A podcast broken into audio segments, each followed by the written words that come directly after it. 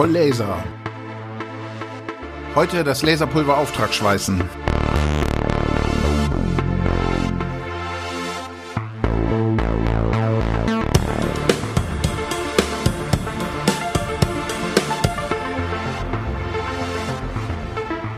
Moin, liebe Laserinnen und Laser an den Endgeräten. Ich bin total aufgeregt heute, denn wir reden über meinen Lieblingsprozess, das Laserpulver Auftragschweißen. Moin Sven. Moin Knut, ich bin ganz fasziniert davon, dass du dieses lange, komplizierte Wort so oft hintereinander fehlerfrei aussprechen kannst. Ich breche mir immer die Zunge beim Wort Laserpulver Auftragschweißen, vor allem wenn ich schnell sagen muss. Dafür habe ich äh, ja, wie lange dauert Promovieren? Das sage ich jetzt nicht. dafür hast du einen dafür Doktor ich, gekriegt, ja. Dafür, dafür habe ich einen Doktor gekriegt. Dafür habe ich viele Jahre geübt. Sag mal, wenn ich auf ein Material ein anderes Material aufschweiße, dann habe ich ja außen die Eigenschaften von dem Material, was ich aufgeschweißt habe. Warum nimmt man denn dann nicht gleich das Material, was man da aufgeschweißt hat? Das wäre doch viel einfacher. Dann könnte man sich das alles sparen. Ja, ähm, das, das ist ein, also es ist ein Oberflächenverfahren natürlich, um die Eigenschaften der Oberfläche zu verändern. Und es ist ja einfach so, dass man bei Bauteilen manchmal an der Oberfläche andere Eigenschaften haben will als in dem äh, Material selbst keine Ahnung, das, äh, das Schwert, du kommst ja immer mit, äh, mit Beispiel äh, aus, aus diesem Bereich, aber das Schwert, das zäh sein soll und auch den Schlägen widerstehen soll, aber die Oberfläche muss hart sein. Und Härte geht oft mit ähm, Spurigkeit einher. Das heißt, wir wollen eine harte, verschleißfeste Oberfläche haben. Manchmal ist es auch vielleicht zu teuer. Es kann auch eine Korrosionsbeständigkeit sein im, im, in Verbrennungsmotoren oder so. Da gibt es ganz viele Anwendungsbeispiele, ganz viele Möglichkeiten. Man kann das Verfahren auch nutzen zum 3D-Druck. Also das ist ein weites Feld. Und das sollten wir uns einfach aufgeräumt mal ein bisschen angucken und vielleicht damit beginnen, dass wir erstmal schauen, wie geht das überhaupt? Wie funktioniert das?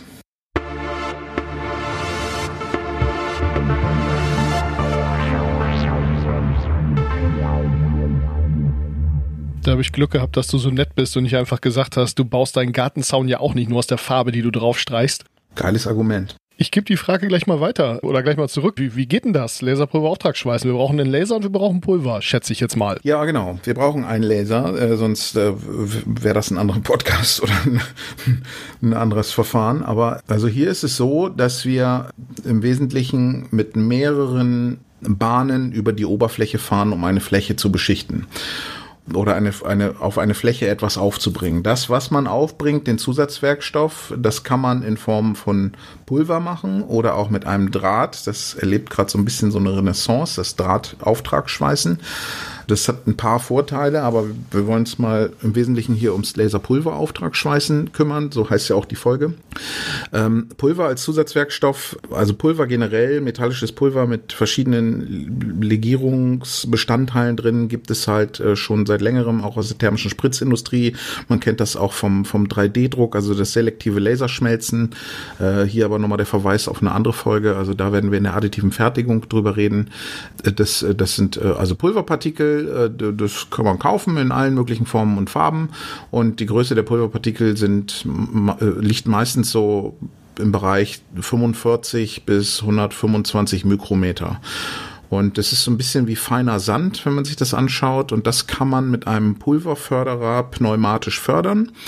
Das heißt, ähm, diese Pulverförderer, die sehen ein bisschen ulkig aus, so ein bisschen wie Raumschiff Orion mit so zwei also es gibt äh, äh, Twin, Twin Hopper oder einzelne Hopper mit so Gefäßen, wo das Pulver drin ist.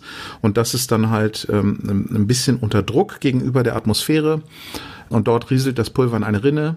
Die Rinne ist äh, in einer Scheibe, die sich dreht und damit wird das Pulver dann als Volumenstrom zu einer Öffnung geführt, wo sich das Gas über einen Schlauch entspannen kann und am Ende kommt es einfach aus einer Düse und wird in den Laserstrahl und ins Schmelzbad geschossen. Wenn ich dran denke, packe ich an der Stelle mal ein Bild von einem Pulverförderer, von unserem Pulverförderer, denn wir haben auch einen in die Show Notes. Und wenn ihr das hier auf einem entsprechenden Endgerät mit äh, Podcatcher seht, dann könnt ihr euch das Bild auf jeden Fall nochmal angucken. Sieht ein bisschen aus wie ein sehr abgefahrener Küchenmixer.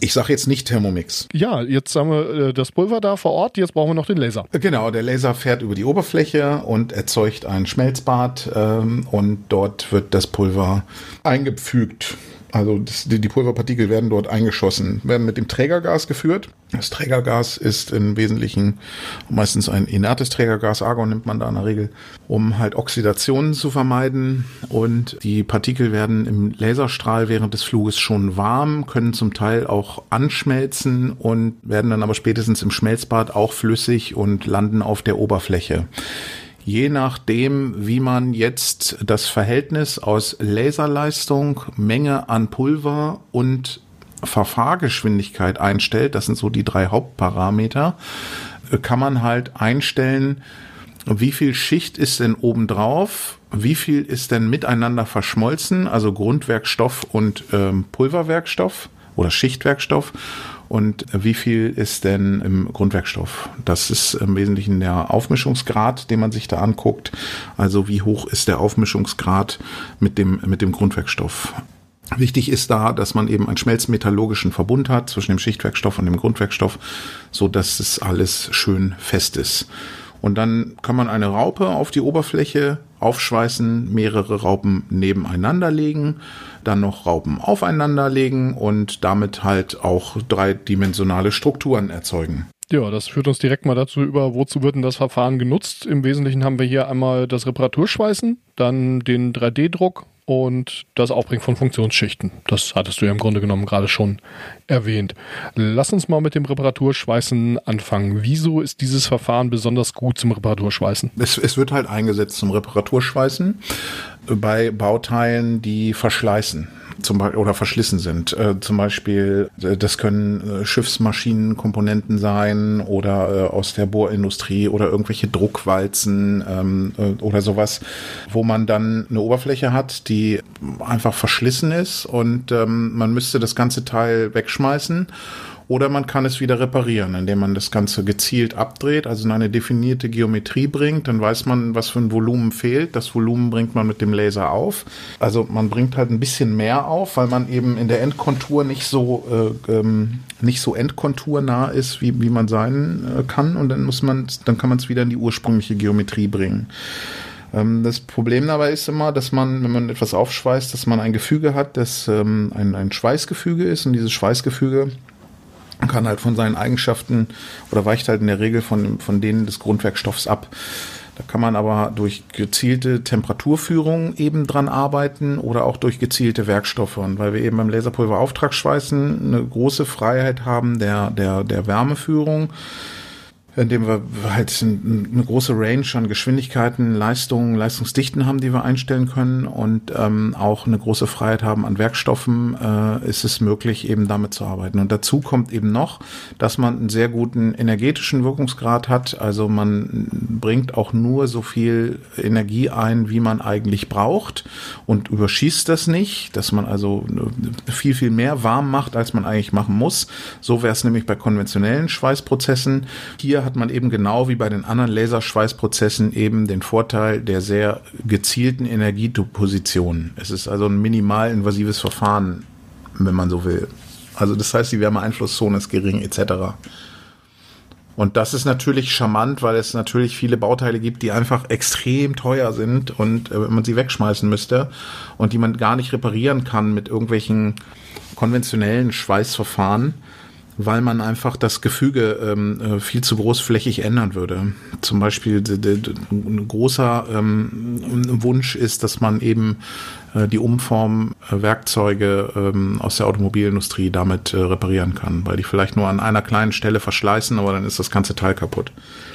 Ja, die zweite Anwendung ist das 3D-Drucken. Da werden wir definitiv noch eine eigene Folge zu machen zum Thema additive Fertigung. Aber man kann sich schon vorstellen, wenn man hier eine Oberfläche komplett äh, beschichten kann, dann kann man natürlich auch beim Beschichten in Anführungszeichen einfach mal eine Raupe weglassen und dann hat man an der Stelle eine Lücke. Und wenn man das gezielt macht, dann kann man damit natürlich auch dreidimensionale Strukturen aufbauen. Und das ist auch genau ein, ein Anwendungsfall, wie man sich wie gesagt, schon denken kann. Und äh, wie das aber genau funktioniert und was das für Vorteile hat, was das für Nachteile hat, was es noch für andere Verfahren gibt, da machen wir nochmal eine eigene Folge zu. Von daher hier sei nur kurz darauf verwiesen, das geht, kann man machen. Ähm, reden wir im Detail ein anderes Mal drüber. Ja, ich möchte da einen Satz noch vielleicht zu sagen. Ähm, das ist, ähm, da reden wir in einer anderen Folge drüber.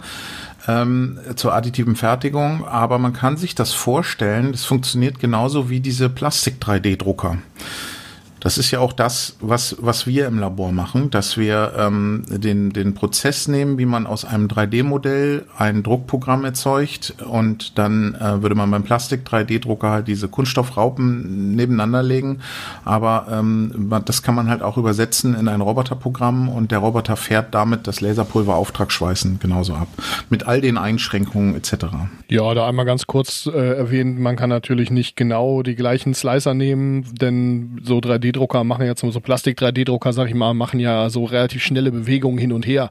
Wenn man das mit einem äh, Bearbeitungskopf, der ein paar Kilo wiegt und äh, mit einem Roboter, der ein paar hundert Kilo wiegt, machen möchte, dann äh, wird das relativ schwierig. Also so zwei Zentimeter immer wieder hin und her fahren, das ist mit so einem riesen Geschleuder ein bisschen schwierig. Von daher, äh, ja, das ist nur mal so ein kurzer, kurzer Vorschau, was es da so alles an, an Problemen gibt und an, äh, ja, an Lösungen, an Dingen gibt, die ihrer Lösung harren. Das ist sehr friemelig alles alles, ne? Also da, da, da, beschäftigen wir uns viel mit. Ja, man muss sich halt einfach mit dem Prozess beschäftigen, was ja gar nicht so einfach ist. Man hat ja immer ein Eckenproblem. Wenn man in eine Ecke reinfährt, also ich äh, fahre irgendwo hin und fahre dann irgendwie im 90-Grad-Winkel weiter, dann ist erstmal die Frage, was passiert mit meinem Prozess? Denn alles, was jetzt ja irgendwie äh, sich in eine Richtung bewegt hat, bewegt sich jetzt hier eine völlig andere. Es ist aber auch die Frage, ich muss ja mein, mein Verfahrsystem an der Stelle komplett auf Null in der aus der Richtung, in die es sich bis jetzt bewegt, äh, abbremsen und äh, auf 100% beschleunigen und das am liebsten ja in, in Null Zeit.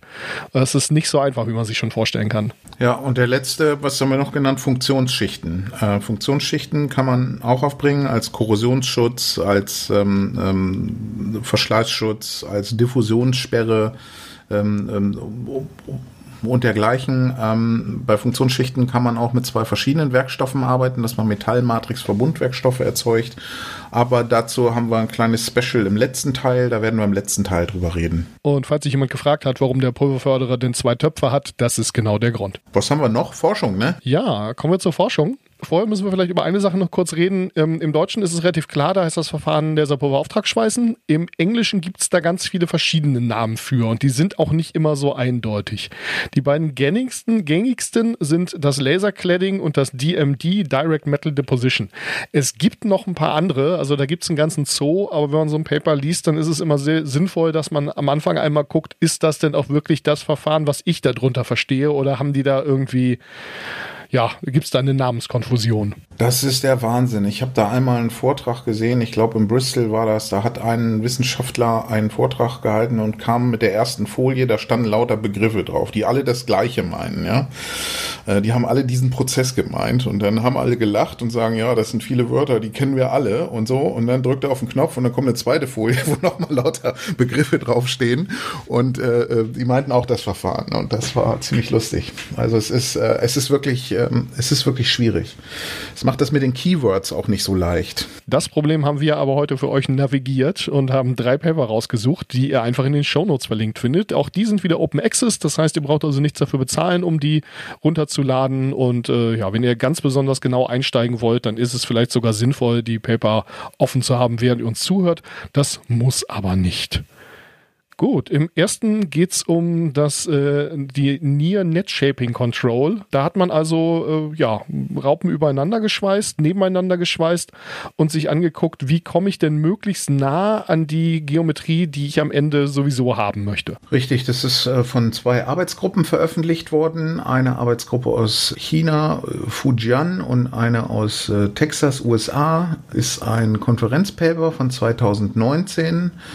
Und was die sich äh, angeguckt haben, ist, also man kann sich ja vorstellen, wenn man eine Raupe legt, ist die im Querschnitt halt äh, wie so ein, wie so ein, wie so ein Kreissegment äh, sieht die halt aus. Und mit welchem Abstand legt man die nächste Raupe daneben, dass man möglichst wenig Oberflächenwelligkeit übrig behält, denn man will ja am Ende eigentlich immer eine plane Oberfläche haben, die man ähm, irgendwo äh, nutzen kann. Und das äh, bedeutet, damit man möglichst wenig Zerspannungsaufwand im Nach Gang hat, also eine hohe Effizienz hat, Materialeffizienz, äh, macht es ja Sinn, sich das einmal anzugucken. Das ist natürlich relativ trivial, wenn es nur darum geht, den Spurversatz zu bestimmen, äh, wenn man zwei Raupen nebeneinander legt. Aber spätestens, wenn man in die dritte Geometrie, äh, dritte Dimension geht, also auch in die Z-Achse, also nach oben fährt, dann ist halt die Frage schon äh, gar nicht mehr so einfach zu beantworten. Also legt man die ersten Raupen äh, quer und die anderen längs oder fährt man eine Schnecke oder fährt man meanderförmig, fährt man irgendwelche Schachbrettmuster? Wie fährt man da? Das ist auch ein Riesenthema gewesen immer bei den ähm, oder eigentlich auch immer noch bei dem Selective Laser Melting, also der additiven Fertigung aus dem Pulverbett. Aber beim Laserpulverauftragsschweißen ist es vielleicht noch ein bisschen anders, weil die Geometrie da noch ausgeprägter sind. Und die haben eine Menge Varianten untersucht und da kommt es einfach auch mal auf den Versuch an und äh, nicht nur auf reine Theorie. Und äh, da braucht man halt eine Arbeitshypothese und dann haben sie das untersucht und da ein paar Erkenntnisse daraus abgeleitet. Finde ich eigentlich so ganz spannend, kann man, glaube ich, gut verstehen. Ist ähm, ganz gut, da mal reinzuschauen. Hat auf jeden Fall einen Mehrwert. Ja, der Knackpunkt dabei ist natürlich auch immer, warum macht man es praktisch? Man kann es ja auch rein theoretisch mathematisch sich überlegen, weil man die Geometrie von so einer Raupe kennt. Das stimmt, aber man hat natürlich immer noch die Praxis, wo entstehen vielleicht Poren, wo sind irgendwo Zwischenräume, die eher zu einem zu einem Fehler führen und ähnliche Geschichten. Und das muss man sich natürlich auch immer angucken. Richtig, es ist halt nicht nur ein rein geometrischer Effekt, sondern es kann halt auch sein, dass man dann an gewissen Stellen solche Pulveranhäufungen hat, dass es dort Abschattungseffekte gibt, dass es dann Hohlräume gibt, wo der Laserstrahl nicht mehr durchdringt je nach Prozessparameter und so weiter. Da kann man überall was gegen tun, aber das, das, das, das muss man halt einfach mal machen. Ja, mit genau solchen Problemen und äh, der Rissbildung speziell, kümmer, um die kümmert sich ja das zweite Paper, das wir rausgesucht haben. Genau, das sind zwei russische Arbeitsgruppen aus St. Petersburg, die das veröffentlicht haben. Ähm, da geht es um Risse in äh, Laserauftragsschweißprozessen, wo man mehrfach über die Oberfläche fährt von einkristallinen äh, Turbinenschaufelwerkstoffen. Das ist ja aber sowas völlig Exotisches, wovon ich überhaupt gar keine Ahnung habe und du hast dich da ja auch noch nie mit beschäftigt. Richtig, da habe ich noch nie was mit zu tun gehabt. Außer die ganzen Jahre, die du das beruflich gemacht hast. Ja, genau.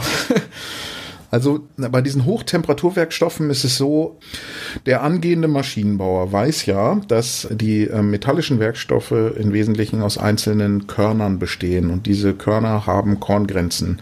Und diese Korngrenzen stellen bei hohen, also Kristalle, die unterschiedlich orientiert sind und dazwischen sind die Korngrenzen. Und die, die stellen eben bei mechanischen Beanspruchungen bei hohen Temperaturen eine Schwachstelle da, so dass man dort eben äh, an kritischen Stellen ähm, Bauteile einkristallin gießt. Das kann man machen, ist ja teuer, aber das, da kommt man manchmal nicht drum rum. Und bei Turbinenschaufeln macht man das zum Beispiel äh, in der Hochdruckturbine, aber auch bei Gasturbinen oder auch in bestimmten Kraftwerkskomponenten und so. Und wenn man die halt, also dann hat man halt einen, einen Werkstoff, der ein anisotropes Verhalten hat. Das heißt, die, die Eigenschaften sind in der einen Richtung ein bisschen anders als in der anderen Richtung, weil man eben dann ein Kristall hat und dann kann es eben sein, dass das oft ein Problem, ein Problem mit der Rissbildung darstellt, weil die äh, thermischen Spannungen vielleicht in die eine Richtung weisen und dort der Kristall gerade nicht richtig die Kräfte aufnehmen kann, etc.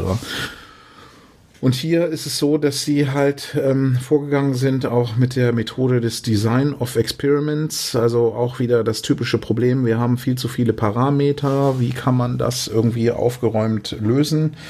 Und äh, die haben sich das halt angeguckt, einmal von der theoretischen Seite und dann auch von der praktischen Seite und wie man die Rissbildung in den Griff bekommt. Da sind auch Temperatursimulationen drin, auch Temperaturmessungen vom Prozess und könnte vielleicht auch ganz interessant sein für den einen oder anderen.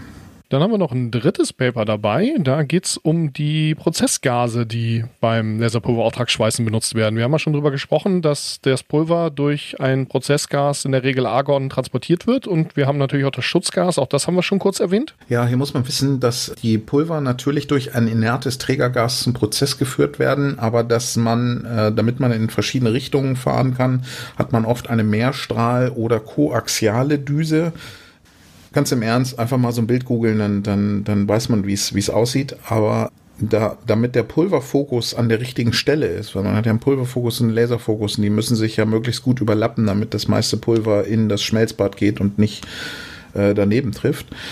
Da ist es dann so, dass man auch einen weiteren Schutzgasstrom nochmal in der Mitte des Prozesses hat, um das um das zu kontrollieren. Da gibt es hier eine Arbeitsgruppe aus Polen, die sich das mal sehr genau angeguckt hat und ähm, auch Simulationen dazu gemacht hat, also CFD-Simulationen, Computational Fluid Dynamics Simulationen und auch Experimente gemacht hat. Und das ist natürlich auch wichtig für die Frage, wie bildet sich die ähm, Wärmeeinflusszone aus und die, die, die Eigenschaften äh, der Schicht etc. Und äh, das haben die untersucht und äh, hier mal beschrieben. Finde ich eigentlich auch nochmal erwähnenswert und ist auch neu und Open Access und deswegen eigentlich ganz gut. Also es, es erfüllt unsere Anforderungen an die Veröffentlichung, die wir hier darstellen wollen. Ja. Ja, im Zweifelsfall seht ihr jetzt gerade auch in den Show Notes beziehungsweise in der Kapitelmarken, im Kapitelmarkenbild ein Bild von unserer Pulverdüse, denn die sieht sehr ähnlich aus zu der, die die da haben.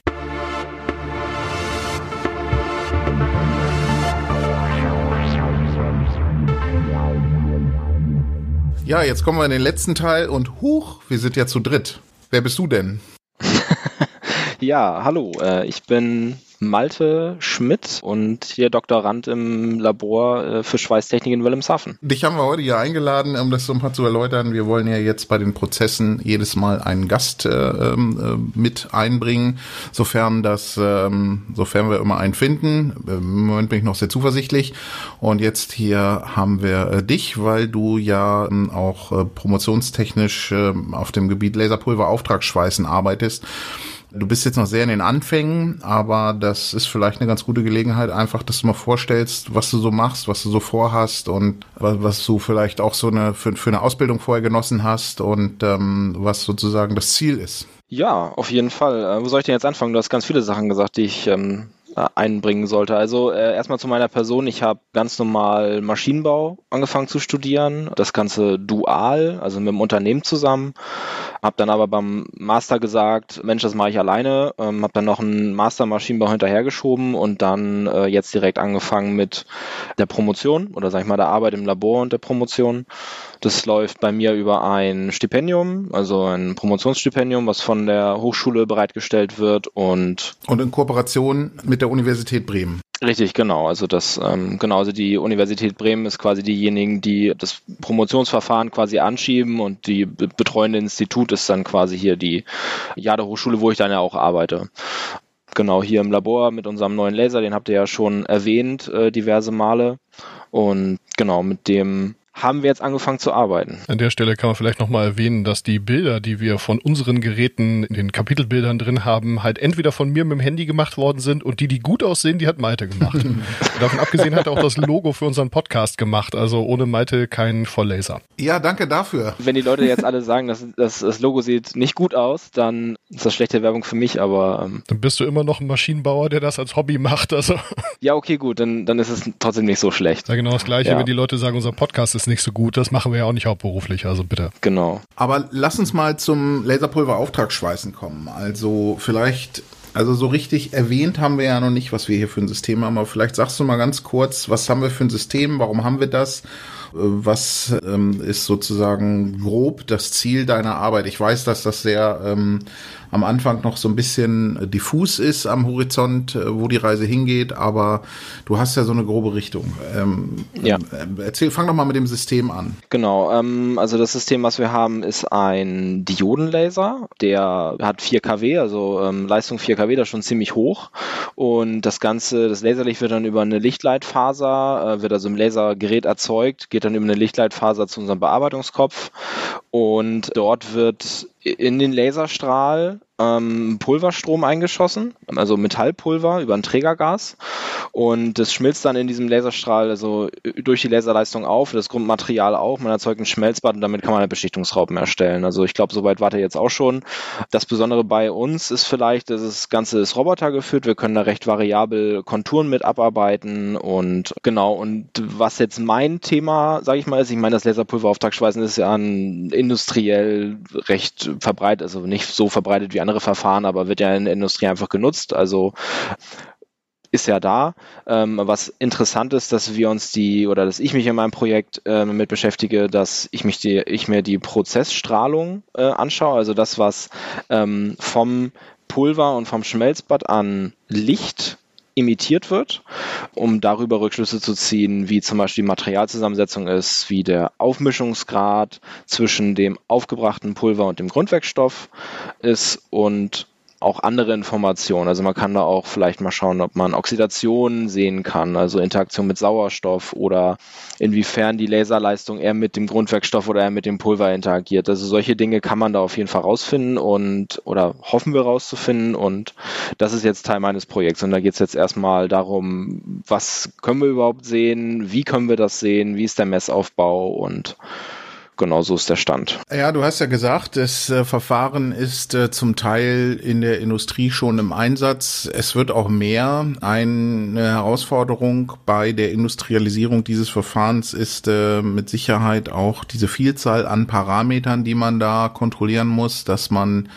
also neben der Laserleistung, der Geschwindigkeit, Spotgröße etc., diese Dinge hat man halt auch noch diese ganzen Pulverparameter. Äh, das macht das Leben da nicht einfacher und am Ende will man ja irgendwie eine Beschichtung haben. Wir haben drüber gesprochen, es gibt im Wesentlichen drei Treiber für dieses Verfahren. Das ist die additive Fertigung, die Reparatur oder das Rekonditionieren von Bauteilen oder das Aufbringen von Funktionsschichten, die bestimmte Eigenschaften haben. Da wäre es natürlich schön, wenn man Informationen aus dem Prozess lesen kann, und um dann vielleicht den Prozess zu regeln oder sogar Eigenschaften vorherzusagen. Also wie willst du das Licht denn analysieren? Genau, also die Strahlung würde man ähm, aufnehmen über ein Spektrometer. Also ähm, wir haben bisher einen äh, Podcast über Laser, also äh, der Begriff äh, Licht und Wellenlängen und sowas sollte ja hier schon irgendwie mittlerweile erläutert sein, aber kann man ja nochmal grob sagen. Also das, was der Prozess selbst, also die Interaktion von Laserstrahlung, Photonen mit dem Material, dort wird auch ein gewisser Anteil halt wieder zurück emittiert als Strahlung. Und diese Strahlung kann man durch ein Spektrometer, das ist halt ein Gerät, was diese Strahlung halt in sich aufnimmt und dann in seine verschiedenen Wellenlängen aufteilt und dort halt Intensitäten angibt. Das heißt, ich kann über die Wellenlängen sehen, wie viel von welcher Wellenlänge, also grob gesagt, jetzt ankommt. Und das ist dann, geht dann wieder eher so ein bisschen in die Physik rein, dass man weiß, dass bestimmte Elemente bei einer bestimmten Anregung eine sehr spezifische Wellenlänge abgeben. Und dann kann man aus diesem Gesamtspektrum, was man aus dem Prozess aufnimmt, das kann man dann vergleichen mit den vorhandenen Kenntnissen über Materialspektren, spezifische Materialspektren. Und darüber kann man dann Aussagen darüber treffen, zum Beispiel wie viel Gehalt eines bestimmten Elements könnte in diesem aufgeschmolzenen Bereich sein, also das, was strahlt, anhand dessen dass ich bestimmte Wellenlängen sehe und auch in der Quantität, wie viel Intensität von Strahlung ich denn überhaupt über dieses Spektrometer dann messe. Das äh, klingt jetzt irgendwie äh, vielleicht kompliziert oder so, aber das ist auch ein Verfahren, das, das nutzt man auch in der Materialanalyse, das nennt sich dann LIPS. Da nimmt man wesentlich höhere Laserleistungen, also Intensitäten eigentlich, und äh, da wird das äh, Material an der Oberfläche ganz flach direkt verdampft und direkt zu Plasma gemacht und äh, da sieht man diese, äh, diese Linien viel stärker. Und das ist jetzt bei unserem Prozess ein bisschen anders, weil die Intensität, ich meine, ist klar, wir haben auch 4, 4 kW Diodenlaser, allerdings ist der Unterschied, dass der, dass die Spotgröße viel größer ist als jetzt bei anderen Lasern und deswegen ist die Intensität nicht so hoch. Also die Energiedichte ist nicht so hoch, weswegen dann eine Plasmabildung oder Verdampfung halt nicht nur in geringem Maße eintritt oder halt gar nicht. Kann man vielleicht an der Stelle kurz ergänzen, LIPS ist die laserinduzierte Plasmaspektroskopie. Das heißt, wir, wie du schon gesagt hast, wir schießen auf das Material mit dem Laser drauf und gucken uns an, wie das Plasma leuchtet. Mal ganz vereinfacht gesagt. Ja, genau. Die laserinduzierte Plasmaspektroskopie oder auch laserinduzierte Breakdown-Spektroskopie genannt, zeichnet sich halt dadurch aus, dass man mit Pulslasern drauf schießt. Und teilweise und oder auch mit kurzen Wellenlängen, also mit Excimer-Lasern, ähm, oder so, um wirklich einen optischen Durchbruch und ein richtiges Plasma zu erzeugen. Da sind wir ja nicht. Das machen wir nicht, genau. Ja, genau. Aber aktuelle Forschung oder Forschung, die es schon auf dem Bereich gibt, äh, also wir sind nicht die Ersten, die irgendwie äh, mal gedacht haben, wir halten Spektrometer auf, einen Laser-Auftragsschweißprozess. Also man sieht Linien. Das ist halt, also das muss man ein bisschen einkategorisieren. Natürlich ist da auch noch viel Schwarzkörperstrahlung, also ist da noch viel Fremdstrahlung allein durch das Schmelzbad selbst. Aber also wir hoffen bis jetzt eigentlich, dass wir was sehen, sind eigentlich kurz davor, dass wir mal Spektrometer ranhalten und es wirklich machen machen. Wie Knut auch schon sagte, das ist halt schwierig, diese ganzen Parameter also um überhaupt eine Auftragsraupe zu bekommen. Also das ist nicht Plug and Play, ne? da kommt plötzlich was raus. Deswegen ähm, muss man so ein bisschen mit den Parametern dann arbeiten und aber wir sind da auf einem guten Weg, glaube ich. Äh, genau, das denke ich auch. Das ist, das ist ja, ähm, das sind, äh, ich meine, mein Gott, ähm, wir arbeiten jetzt seit zwei Wochen daran äh, an unserem ja, System. Also natürlich. Also, also dafür haben wir, glaube ich, schon gute, sind, gute Schichten erstellt. Wir sind, wir sind auf einem sehr guten Weg es ist nur, es gibt halt auch Untersuchungen, deswegen wollte ich das einfach nochmal darstellen, die eine laserinduzierte Breakdown-Spektroskopie in situ oder kurz hinterm Prozess durchführen, wo man also einen Laserpulver-Auftragsschweißprozess hat und ein Schmelzbad erzeugt, dem man dann die Pulverpartikel zur Verfügung stellt, die erstarren dann hinten und kurz nach der Erstarrung schießt man nochmal mit einem kleinen Laser patsch, patsch, patsch drauf und erzeugt dann Lokalplasmen, um dann zu analysieren, was da drauf ist. Und das machen wir nicht. Also da müssen nee. nur zur Abgrenzung, ja. Also das ist ja ähm, genau. Wir wollen es aus dem Prozess leuchten selber. Und was könntest du dir für Schichten vorstellen? Was sind das für Werkstoffsysteme? Also was ohne dich jetzt festzulegen, aber wo soll die Reise denn hingehen? Ja. Ist es denn ja. für die additive Fertigung oder ist es für die, das Reparaturschweißen oder ist es für Funktionsschichten? Also bis jetzt liegt der Fokus auf Funktionsschichten. Also interessant ist dabei Metal, also MMC, Metal Matrix äh, Composites, also, also Metallmatrix Verbundwerkstoffe.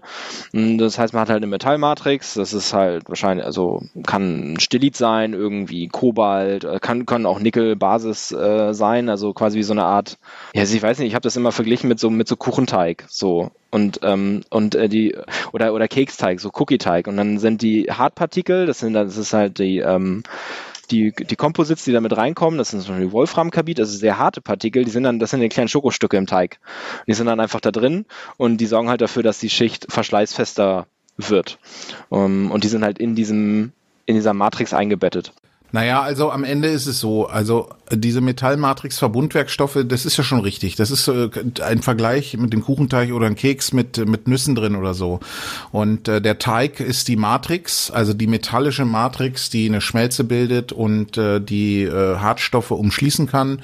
Und die Hartstoffe bestehen meist aus äh, Werkstoffen, die eine viel höhere Schmelztemperatur haben und auch gar nicht aufschmelzen in der Schmelze.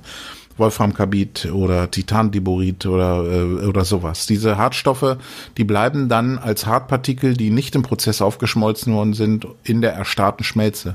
Und da ist natürlich ein Schlüssel für die Werkstoffeigenschaften, die zum einen die Verteilung, wie homogen ist die Verteilung und zum anderen auch der Gehalt. Und je höher der Gehalt, desto verschleißfester könnte man erstmal so annehmen. Aber dazu kommt eben auch, je höher der Gehalt, desto schneller reißt es. Also das sind halt eben auch einfach schweißtechnische Herausforderungen, die es da gibt. Und die Zusammensetzung ist halt eben entscheidend für die Eigenschaften. Und die Eigenschaften ist sozusagen das, was der Kunde will, das, was die Applikation will. Und ähm, wenn man die im Prozess kontrollieren kann, ist es ja gut. Also, dass man vielleicht versucht, nicht äh, am Gehalt von bestimmten Elementen eine, eine Regelung aufzubauen, sondern dass man das gleich anwenderorientiert macht und auf eine Eigenschaft abzielt und da bezüglich eine Regelung basierend auf einer Messmethode, die spektrometrisch ist, aufbaut.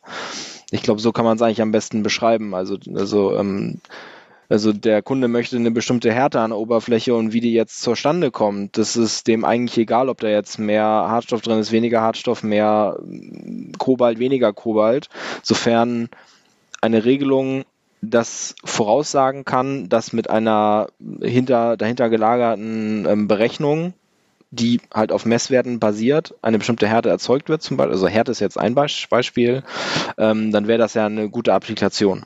Genau. Es geht am Ende darum, dass man, also das ist ja sicherlich in einer sehr frühen Phase. Du musst ja eine, eine, Arbeitshypothese formulieren. Also wir haben ja eine Arbeitshypothese in unserem Projekt. Da sollten wir jetzt vielleicht auch nicht zu sehr drauf eingehen. Aber wir haben eine Arbeitshypothese in unserem Projekt formuliert und da geht es darum, die zu erreichen. Und das Regeln ist ja kein Selbstzweck, sondern es geht ja darum, das Regeln zu benutzen, um eine gewisse Eigenschaft oder eine gewissen, einen gewissen Effekt äh, darzulegen oder auszunutzen oder, oder so. Und das ist ja eigentlich das Ziel an der Stelle. Richtig, genau. Ja, und ähm, am Ende ist genau eben diese Verknüpfung, die du sagst, Und das ist einfach die große Herausforderung bei solchen Prozessen insgesamt. Das haben alle Laserprozesse, haben alle Prozesse im Prinzip gemein. Es gibt halt ganz, ganz viele Parameter, die man einstellen kann, quantitativ wie qualitativ, also on-off oder irgendwie ein Wert wie Geschwindigkeit oder so. Und es gibt auf der anderen Seite ganz viele Bewertungskriterien, die man sich angucken kann. Und der Zusammenhang ist halt nicht eins zu eins, ja. Also es ist eben es ist eben komplex. Und da könnte ein Lösungsansatz auch sein, dass man damit künstliche Intelligenz rangeht. Also dass man als neuronales Netzwerk sozusagen diese Verknüpfung beschreibt.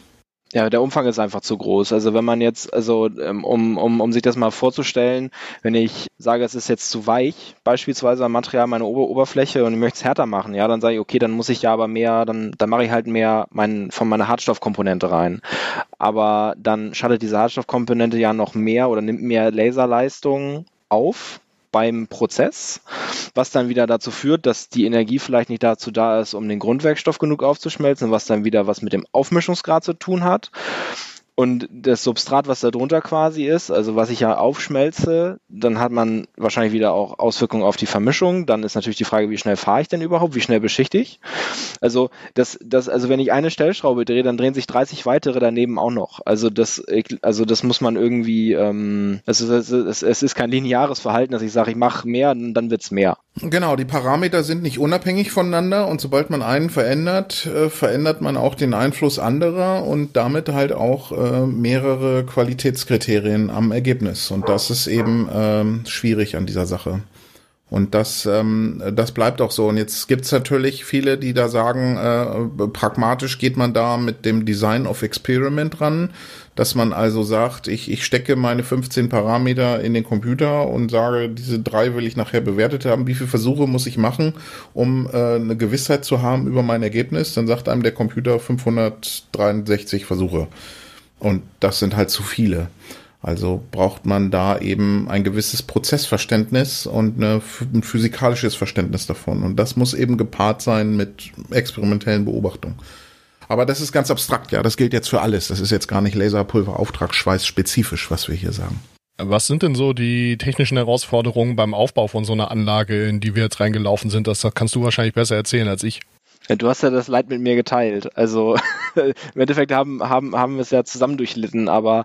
Jetzt muss man sagen, wir bauen so ein Ding zum ersten Mal auf und wir haben da beide, ich will nicht sagen, keine Ahnung von, aber wir haben es halt noch nie gemacht, ne? Und äh, dann kann man den Vorhang vielleicht mal ein bisschen zurückziehen, aber nicht zu weit jetzt. Ich habe da immer die Ausrede und sage, ich bin, ich bin Maschinenbauer und ich habe keine Ahnung von irgendwie Steuerung und Ele Elektronik oder so.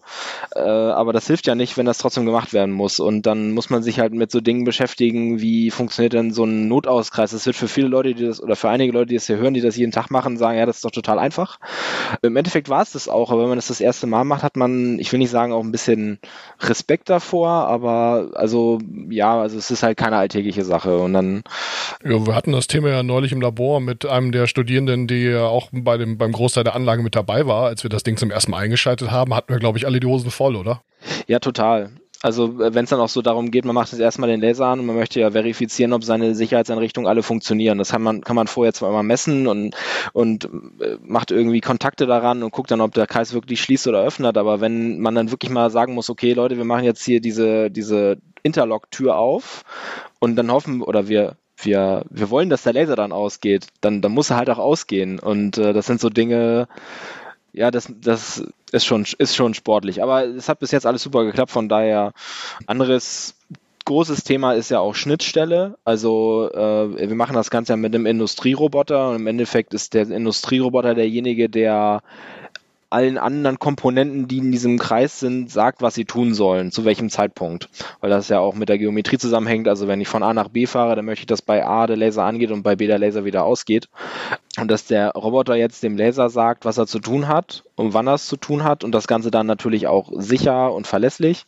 Das war auch eigentlich, eigentlich so mit, so, so das ich will nicht sagen, das größte, also Problem war es jetzt nicht, aber so die größte Herausforderung. Die meiste Arbeit. Die meiste Arbeit, genau. Aber also im Hinblick darauf, dass, dass wir nicht einfach nur wollten, dass es, dass es einfach so funktioniert, an aus, sondern dass wir da eine Basis schaffen wollten, mit der wir später auch ich sag mal, ein bisschen stärkere Prozesse machen, also äh, regelbare Prozesse äh, abbilden konnten ähm, auf Sensordatenlage, war das natürlich wesentlich kom komplizierter als einfach nur jetzt einen Knopf ranzumachen mit an aus. Unser Ziel war ja schon an dieser Stelle, dass ähm, der Roboter äh, arbeitet halt in einem Interpolationstakt und äh, unser Roboter arbeitet halt mit 12 Millisekunden. Das heißt, alle 12 Millisekunden ähm, schaut er, wo bin ich mit meinen Achsstellungen und muss sich äh, nachregeln und verändert äh, im Prinzip die äh, Parameter. Und in diesem Takt soll er auch in der Lage sein, die äh, Laserleistung zu regeln. Dass wir also möglichst schnell, also auch in der Geschwindigkeit, in der äh, Richtungsänderungen eingeleitet werden, dass wir in der Zeit auch die Laserleistung rauf und runter regeln können. Und das ist schon relativ äh, sportlich.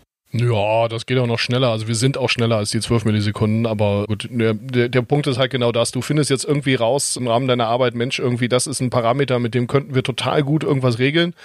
Und dann stehen wir davor und sagen, ja, jetzt hat Firma X die Anlage gebaut und wir haben keine Ahnung, wo wir irgendwie mit dieser Regelgröße hin können, um da irgendwas mitzumachen. Ne? Das wäre halt ärgerlich, deswegen haben wir es selber gemacht und naja gut. Da rennt man dann halt alle Probleme, die so bei Prozessautomatisierung, Softwareentwicklung und so weiter und so fort äh, halt aufkommen. Es, also es sind ja auch immer so, so Kleinigkeiten, ne? also so konzeptionell kann man sich da bestimmt mal einen Tag zusammensetzen und sagen, ja, das machen wir jetzt so und das funktioniert ganz, ganz bestimmt. Aber die praktische Umsetzung ist dann ja auch wieder was anderes, weil dann muss man halt wirklich mal so ein, ich Sven, korrigiere mich, sind das 32 Pin-Stecker, muss man da irgendwie löten und also, also, also natürlich dauert das auch dann wieder einen Tag. Und dann dann bricht äh, irgendwie ein kleiner Pin von, von der Schirmung ab und dann muss man da irgendwie wieder einen halben Tag dieses Kabel da durchknuppern. Also das, also es, es, es ist nicht nur das Systematische, was total also machbar, ja, eigentlich theoretisch ist, aber das praktische Umsetzen ist dann, es kostet halt auch wieder Zeit. Ja, wie du sagst, ne, das, den, den Stecker zu löten oder neu zu löten ist gar nicht das Problem, aber natürlich ist das Kabel schon eingebaut und dann steht das, äh, läuft der Kabelkanal, wo das Kabel drin liegt, hinter irgendeinem Regal lang, was man nicht wegkriegt und dann, bis man das Kabel da irgendwie so weit rausgefriemelt hat, dass man das Ding dann den Stecker auseinanderbauen kann und dabei macht man dann den Schirm kaputt und also, ja, genau sowas, ja. Und das ist halt genau das Ding. Wir machen ja eigentlich alle was anderes als das. Also es ist ja jetzt ja. nicht, nicht unser Beruf, Stecker zu löten, ja. Nee, absolut nicht. Also das ähm, verkompliziert das Ganze vielleicht auch noch ein bisschen. Also, aber jetzt, jetzt haben wir eine gut laufende Anlage, so, also wie ich finde, gute Basis äh, und ähm, ich bin, ich bin happy, wir, wir äh, schweißen wie die Weltmeister, möchte ich mal so sagen. Also die Anlage geht morgens an und abends wieder aus und am nächsten Morgen auch wieder an.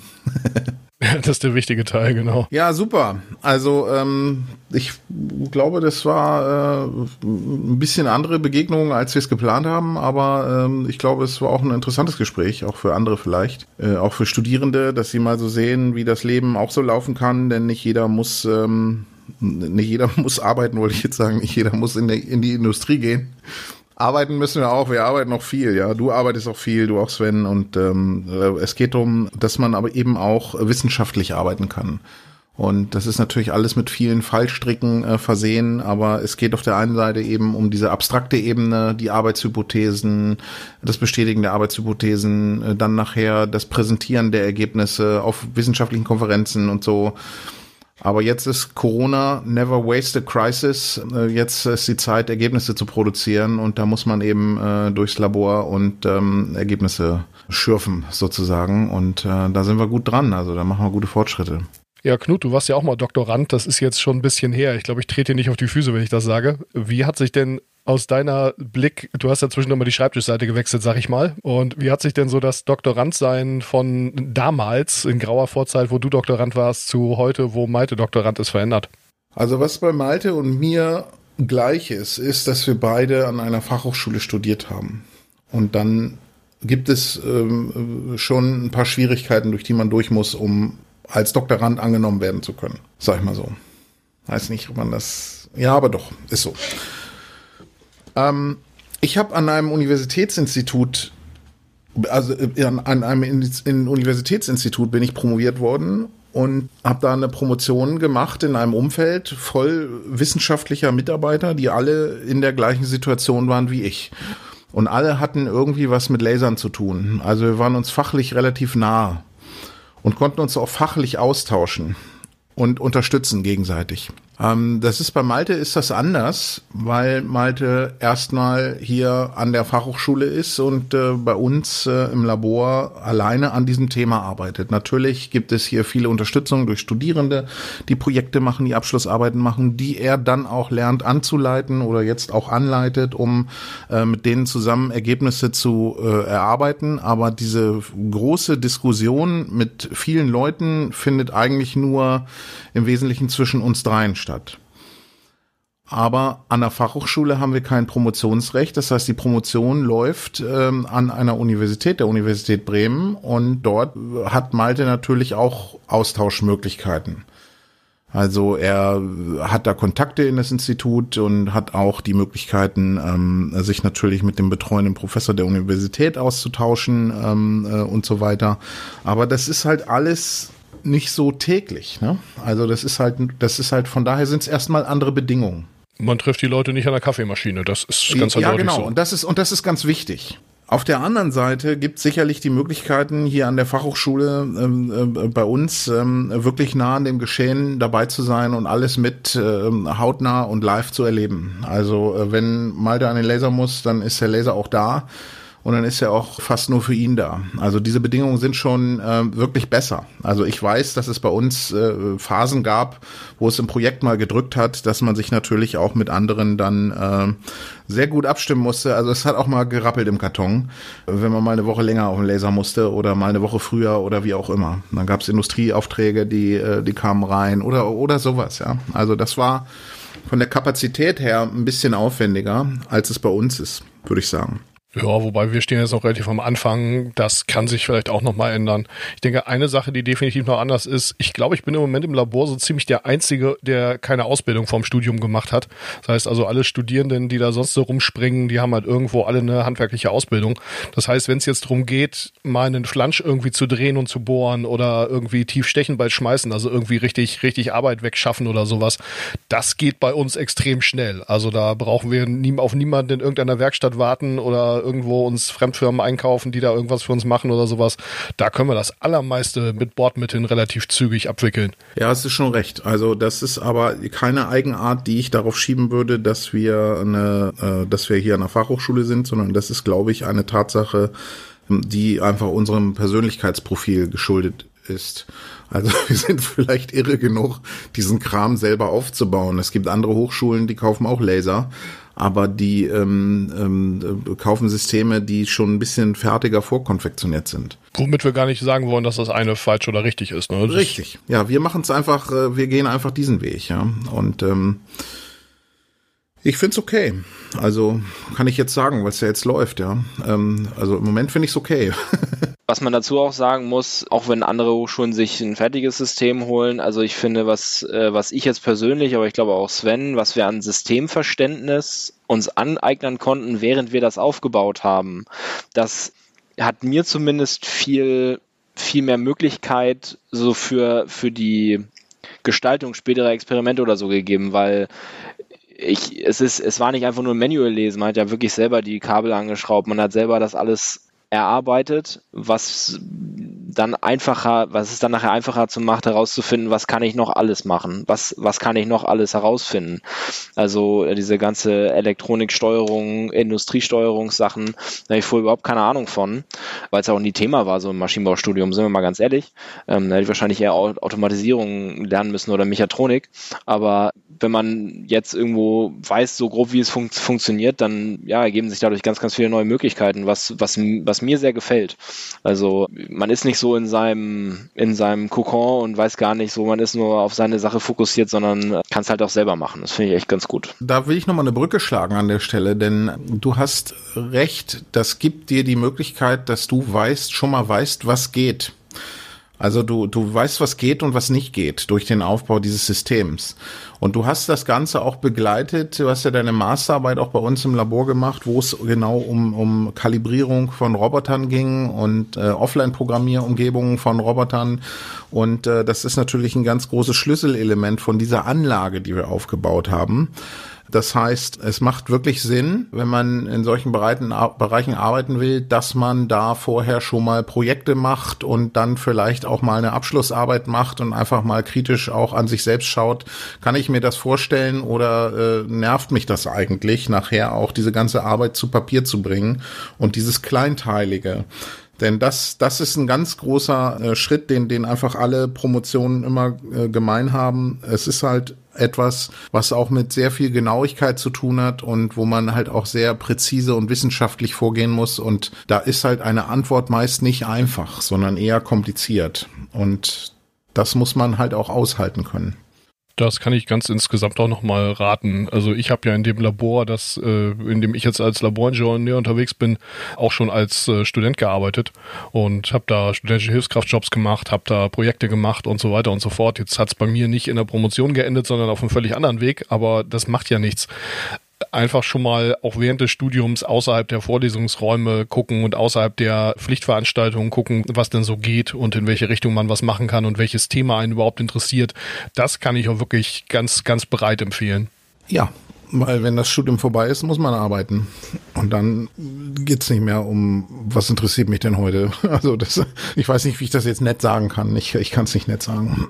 Aber es ist im, im Studium, im Studium hat man eben die Möglichkeit, sich ohne Druck ausprobieren zu können. Also man sollte sich die Zeit nehmen. Ja, und wenn man dann merkt, Mensch, hier Schweißtechnik ist gar nicht so meins, ich gehe jetzt mal in die Fahrzeugtechnik, dann ist das im Studium völlig stressfrei möglich. Wenn man das dann im Beruf irgendwann mal diesen Wechsel vollziehen möchte, dann ist das vielleicht nochmal ganz was anderes. Ja, genau. Ja, jetzt sind wir zum Ende ganz schön ausgefasert, aber das macht nichts, denn durch unsere ausgefaserten Fasern können wir einfach Laser schicken und dann ist alles wieder gut.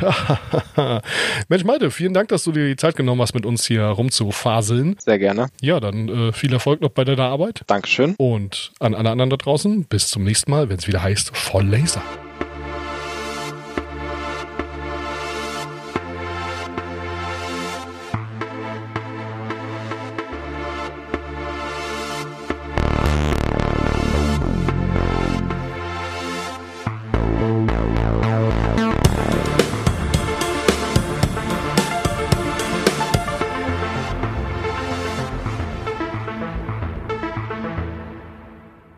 Die laserinduzierte Plasmaspektroskopie und die laserinduzierte Break oder oh Mann, ey, ich, ich, Freitag.